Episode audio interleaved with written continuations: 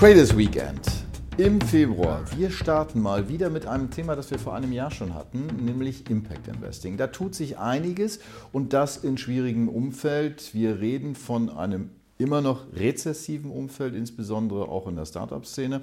Und wir wollen zwei äh, liebe Gäste befragen, die auch schon mal bei uns waren. Äh, Stefanie Nix äh, Bambaren und Timo Bay. Herzlich willkommen.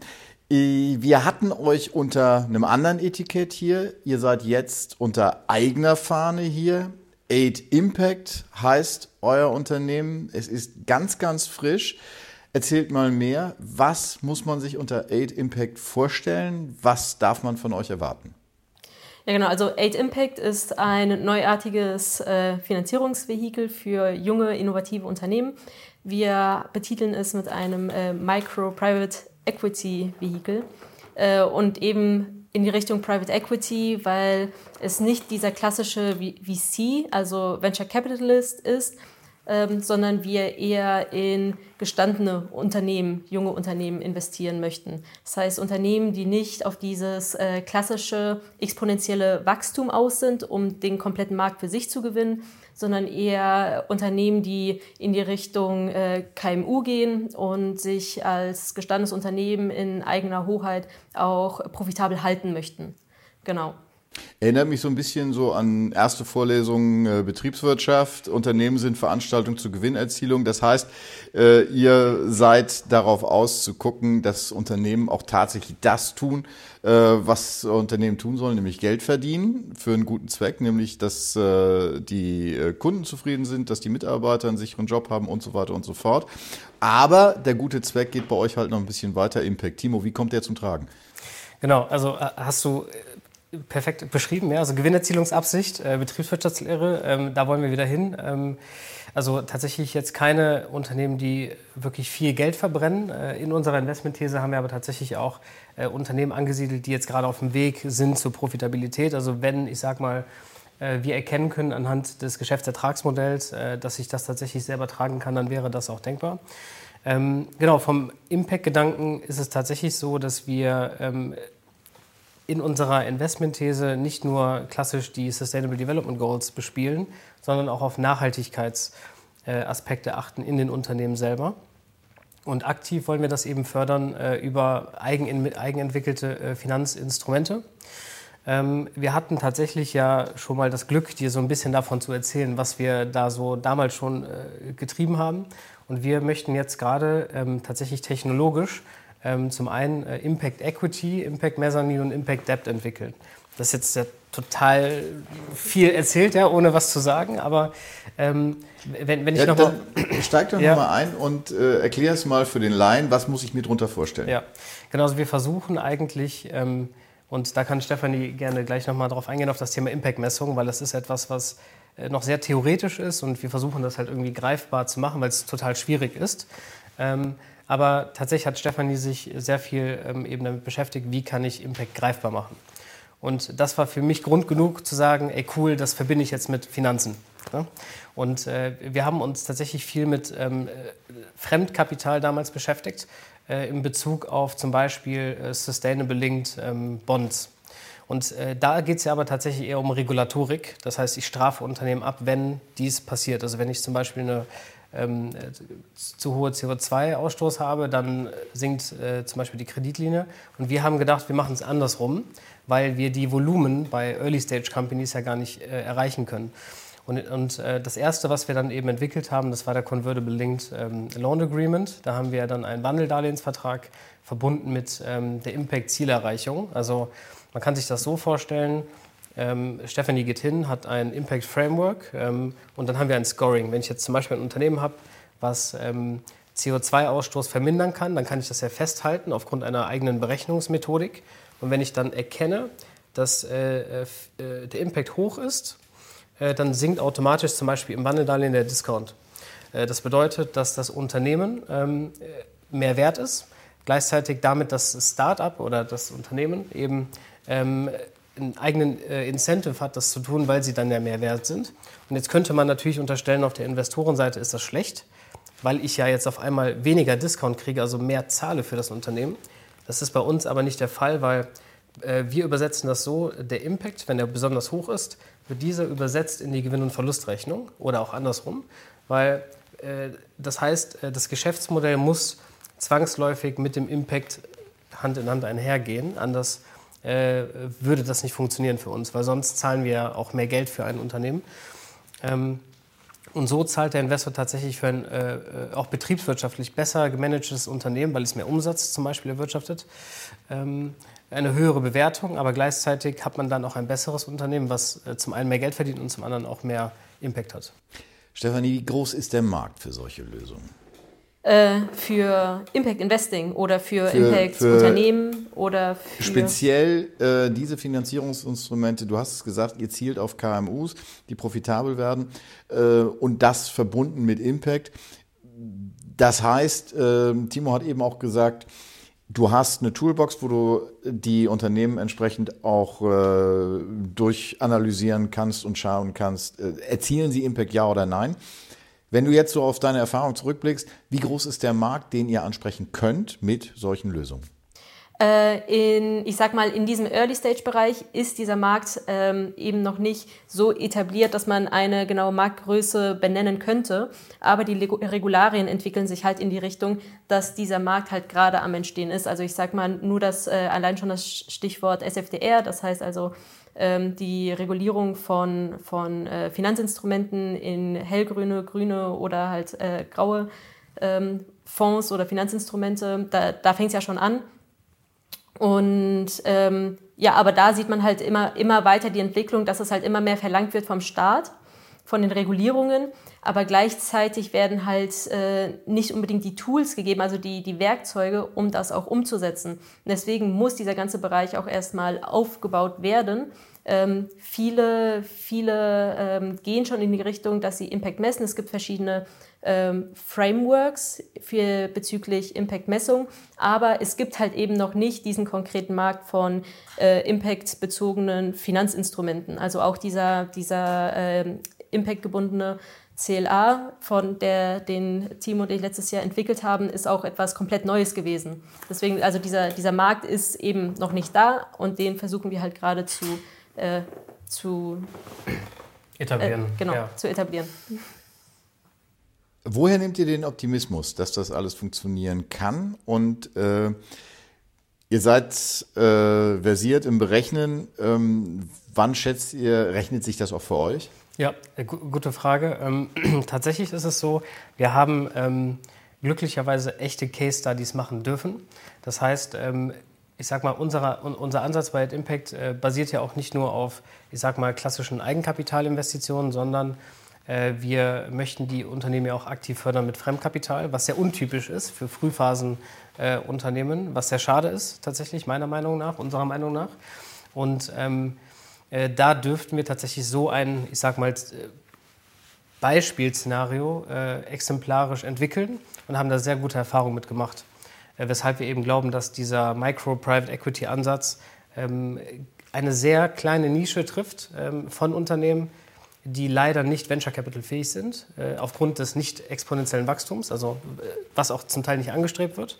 Das heißt, da haben wir eben den Venture Capitalisten, der kein Interesse hat an diesem Unternehmen und der Unternehmer, der wahrscheinlich auch kein Interesse hat an diesem Venture Capitalisten. Und auf der anderen Seite die Asset-Klasse Private Equity wahrscheinlich interessant wäre für den Unternehmer, aber die Unternehmen noch zu klein sind für den Private Equity Investor. Das heißt, wenn ihr von Micro Private Equity spricht, dann sind es halt die Losgrößen, die ihr beim Unternehmen habt. Woher äh, kommt eure Finanzierung für äh, diese Projekte? Genau, also ähm, wir ähm, haben uns äh, dagegen entschieden, jetzt äh, einen Fund ähm, ins Leben zu rufen, was äh, unter anderem eben auch mit dem aktuellen Finanzierungsumfeld zu tun hat. Äh, zum anderen aber auch aufgrund der ähm, dann für uns fehlenden Flexibilität zum tatsächlich Testen. Also wir möchten erstmal den Markt auch ausprobieren, gucken, was sehr gut funktioniert. Ähm, und ähm, genau, äh, unser Geld äh, kommt tatsächlich dann von Eigenkapitalinvestoren, ähm, die, die uns jetzt äh, erste Equity Commitments gegeben haben. Und auf der anderen Seite arbeiten wir dann mit regionalen Banken zusammen, äh, wo wir auch die Zusagen schon haben, dass sie sagen, ja, das finde ich toll. Und tatsächlich haben wir Referenzprojekte mit diesen ähm, äh, Banken auch schon gemacht, äh, wo wir eben sagen, das macht durchaus Sinn. Also insbesondere Wenn wir uns jetzt ähm, äh, unsere Investmentthese angucken, äh, auch die Industrie, sag ich mal, dann sind das insbesondere Unternehmen, die äh, angesiedelt sind im Industrial-Bereich, ähm, ähm, Deep Tech, äh, Hardware, also das heißt äh, eben auch Heavy Assets, die ich dann im Nachgang auch verwerten könnte, äh, wo sich dann Fremdkapital natürlich auch wieder sehr gut eignet für. Wir schließen aber auch Softwareunternehmen nicht aus, aber das ist etwas, ähm, genau, was, wir, was wir sehr spannend finden. Inwieweit ist das Neuland, auch äh, zum Beispiel für dich, Stefanie? Weil, äh, wenn äh, ich das richtig erinnere, äh, bislang ähm, war ja deine Impact-Untersuchung auch sehr stark auf äh, Startups fokussiert. Jetzt geht es in einen Bereich, äh, teilweise auch schon etablierter Unternehmen. Wo sind die Unterschiede? Wo sind die Gemeinsamkeiten? Ähm, ich würde jetzt nicht unbedingt sagen, dass es da viele große Unterschiede gibt, weil ähm, ich sag mal, der, der Unterschied zwischen einem klassischen Startup und dem jungen und innovativen Unternehmen, äh, das wir uns anschauen, ist ja vor allem die, der, der, ähm, die Art des Wachstums. Also das heißt, das klassische Startup, das wächst ja so mit diesem klassischen Hockeystick, das äh, jeder, äh, jeder versucht zu erreichen. Ähm, und die Unternehmen, die wir uns anschauen, die haben halt eher ein lineares Wachstum. Und das heißt, ähm, der Unterschied äh, würde hier vor allem in der Potenzialanalyse innerhalb der Due Diligence liegen, dass wir andere Berechnungen annehmen. Wir nehmen dann halt nicht ein exponentielles Wachstum des Impacts an, sondern ein lineares Wachstum. Genau. Jetzt wird allgemein immer angenommen, dass es so einen Unterschied gibt, auch im Mindset zwischen denjenigen, die exponentielles Wachstum anstreben, die in der Startup-Szene verankert sind, und denjenigen, die in der eher traditionellen Wirtschaft äh, verhaftet sind und auch eher so klassische Unternehmenskonzepte verfolgen. Wie geht ihr damit um? Das ist ein super spannender Punkt. Ähm, und äh, es ist tatsächlich so, ich glaube, dass das naturell von einem Gründer, einer Gründerin, äh, die ein Unternehmen hat, was irgendwie zum Beispiel zwei, drei Jahre jung, alt ist ähm, und bereits äh, profitabel ist, dass die anders wirtschaften und anderes Verständnis haben, mit Geld umzugehen. Also wir haben zum Teil auch Unternehmen im, Port, äh, im, äh, im Dealflow aktuell, die äh, noch als ähm, Personengesellschaft strukturiert sind. Das heißt, die haben ja ein ganz anderes Naturell, äh, alleine wegen der Risikobereitschaft, die sie eingehen, als ein klassischer, ich sag mal, Kapitalgesellschaftengründer. Und es ist tatsächlich so, das sind auch zum Teil, also die sind vom Naturell definitiv anders. Ähm, gleichzeitig ist es aber so, dass die sich selber. Ist es nicht so, dass sich da zwei unterschiedliche Welten begegnen? Ein wenig. Also es ist tatsächlich so, wir haben auf äh, Start-up-Veranstaltungen gibt es die ähm, äh, gleichen äh, Gründungspersönlichkeiten, die zum Teil auch pitchen, aber dann immer mit dem Outro, ich suche aber auch kein Geld, ich suche Kooperationspartner. Das ist total spannend, weil die eben nicht auf Geld angewiesen sind. Und gleichzeitig ähm, ist es natürlich sehr schwierig, weil ich sage mal, die ganze Startup-Finanzierung basiert ja in der Regel auf diesem Schaublatt, diese Darstellung, die man kennt, des äh, Startup-Finanzierungslebenszyklus. Und das geht ja los bei Pre-Seed und dann hat man irgendwann Seed und äh, da, dazwischen ist dieser Valley of Death, da wo alle sterben. Und dann hat man Serie A, B, C, D und dann gibt es auf einmal irgendwann PE und dann IPO. Und das ist insofern schwierig für diese Unternehmen, sich da einzubringen, weil die ja ausschließlich von der Innenfinanzierung äh, leben, also zum Beispiel über Umsätze. Äh, und äh, die finden sich da nicht wieder, weil die einzelnen äh, Finanzierungsphasen benannt sind nach äh, äh, einzelnen Kapitalerhöhungen. Also wenn ich ja eine, jede Kapitalerhöhung bekommt ja immer dann einen hübschen Namen, äh, bevor sie zum Notar geht. Und dann heißt sie eben Pre-Seed 1, Pre-Seed 2, Serie A, XY. Und äh, das ist, glaube ich, etwas, ähm, also auch sehr interessant, also auch forschungsbasiert, ja, warum diese Unternehmen da keine äh, Würdigung finden. Und ähm, gleichzeitig ist es, wie gesagt, so, äh, wir haben die letzten Jahre viel mit solchen Unternehmern gesprochen, fanden das hochinteressant. Und diese Unternehmen haben nie Finanzierung bekommen im Sinne von Risikokapital. Äh, die können halt auf klassische Finanzierungsinstrumente zurückgreifen, weil sie eben äh, ja, laufendes Geschäft haben, äh, positive Cashflows, das geht. Aber ähm, ich sag mal, so einen organisierten Partner an der Hand, der sie dann unterstützt, wie man das im Later Stage Growth PE kennt, das fehlt da. Wenn ihr das einschätzen solltet, es kommt nochmal auf die Frage zurück, die ich vorhin schon mal gestellt habe. Äh, verglichen mit dem Startup-Sektor, ähm, wie groß ist der Markt, den ihr da, äh, den ihr schätzt? Für wen käme das in Frage? Wie groß ungefähr muss man das sehen? Äh, ist das äh, das Doppelte dessen, was im Startup-Sektor passiert, das äh, Dreifache? Oder ist das gleich? Es ist deutlich kleiner. es ist deutlich kleiner äh, als das, was wir im Startup-Markt sehen. Ähm, äh, finden wir aber gar nicht schlimm.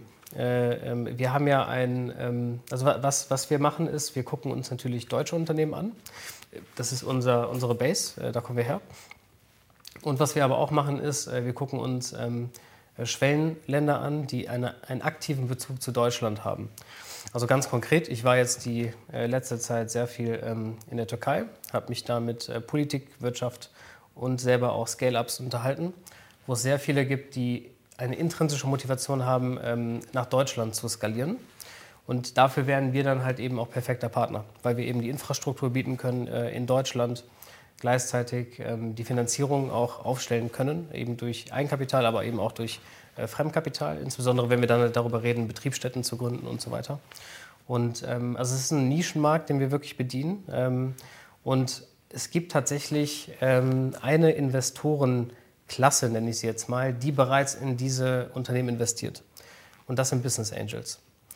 Weil es gibt vermehrt Business Angels, die finden äh, genau solche Unternehmen interessant, weil die halt gerade jetzt sagen, wegen dem Finanzierungsumfeld, ja, es macht ja keinen Sinn, wenn jetzt ein Startup so einen hohen Burn hat. Deswegen investiere ich lieber in ein Startup, was langsam wächst und die unterstütze ich dann noch aktiv. Und das, was wir eigentlich machen, ist, ähm, wir bündeln diese Kräfte und ähm, äh, organisieren das Ganze als eine äh, Gesellschaft, anstatt als Individuum. Ja. Das heißt, im Wesentlichen, ihr seid eine zur Gesellschaft, ein zur Gesellschaft gewordener Business Angel. Eine zur Gesellschaft gewordene Mikro-PE-Firma, weil, genau, also weil wir, wir verbinden eigentlich äh, Venture Capital mit äh, positiven Eigenschaften aus dem Private Equity. Dadurch, dass wir eben aktiv Management-Ressourcen gezielt einsetzen. Also das heißt, wenn wir, äh, stellen wir uns vor, wir, wir haben eine Target Company, ähm, dann ist es so, dass äh, von, von unserem Prozess her ist es ganz klassisch. Wir besprechen erstmal das Unternehmen, sobald es bei uns war. Ähm, finden wir das Unternehmen interessant aufgrund unserer Investmentthese? Ähm, Geht es in die Due Diligence, in die sorgfältige Risikoprüfung? Und äh, hier ist es tatsächlich anders als wie im Venture Capital, weil ich hier dann direkt äh, mir überlegen muss, wie kann ich denn jetzt äh, Werte schaffen in dem Unternehmen? Und da gibt es ja unterschiedliche Möglichkeiten, Werte zu schaffen in einem Unternehmen wie man das halt kennt aus dem PE, wie zum Beispiel Buy and Build. Äh, ich könnte jetzt über M&A gehen. Da haben wir tatsächlich praktische äh, Erfahrungen mit gemacht, die sehr gut funktioniert hat. Wir können aber auch über die Verschlankung von internen Prozessen gehen. Ähm, wir können über Vertriebseffizienten gehen.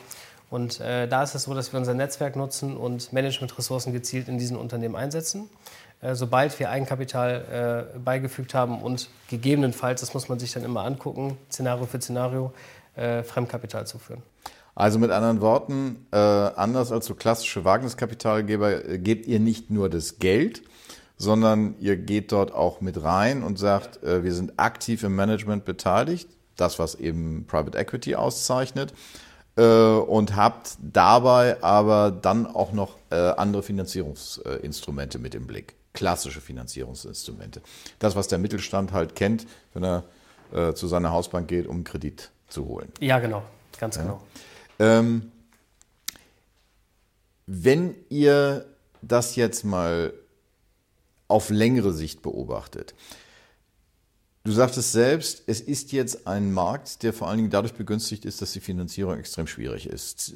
Der Markt hat Zinsen, das äh, haben viele Startups äh, noch nie vorher kennengelernt.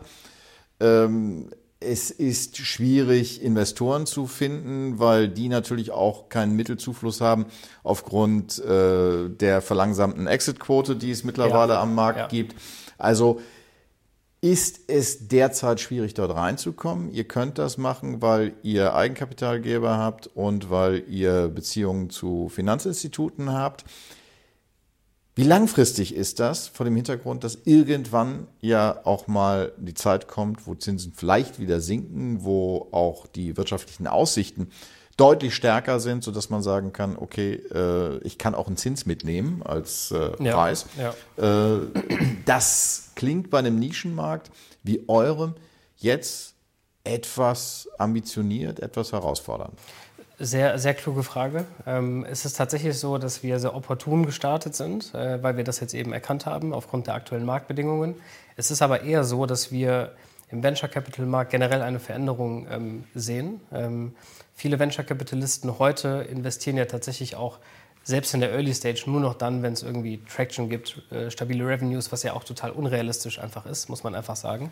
Weil wenn ich jetzt ein Unternehmen habe, was gerade frisch gegründet ist, vielleicht anderthalb Jahre auf dem Markt und die brauchen jetzt halt irgendwie nochmal frisches äh, Kapital zum Wachsen, dann kann ich sowas ja eigentlich gar nicht anfordern. Aber die Anforderungen haben sich entwickelt.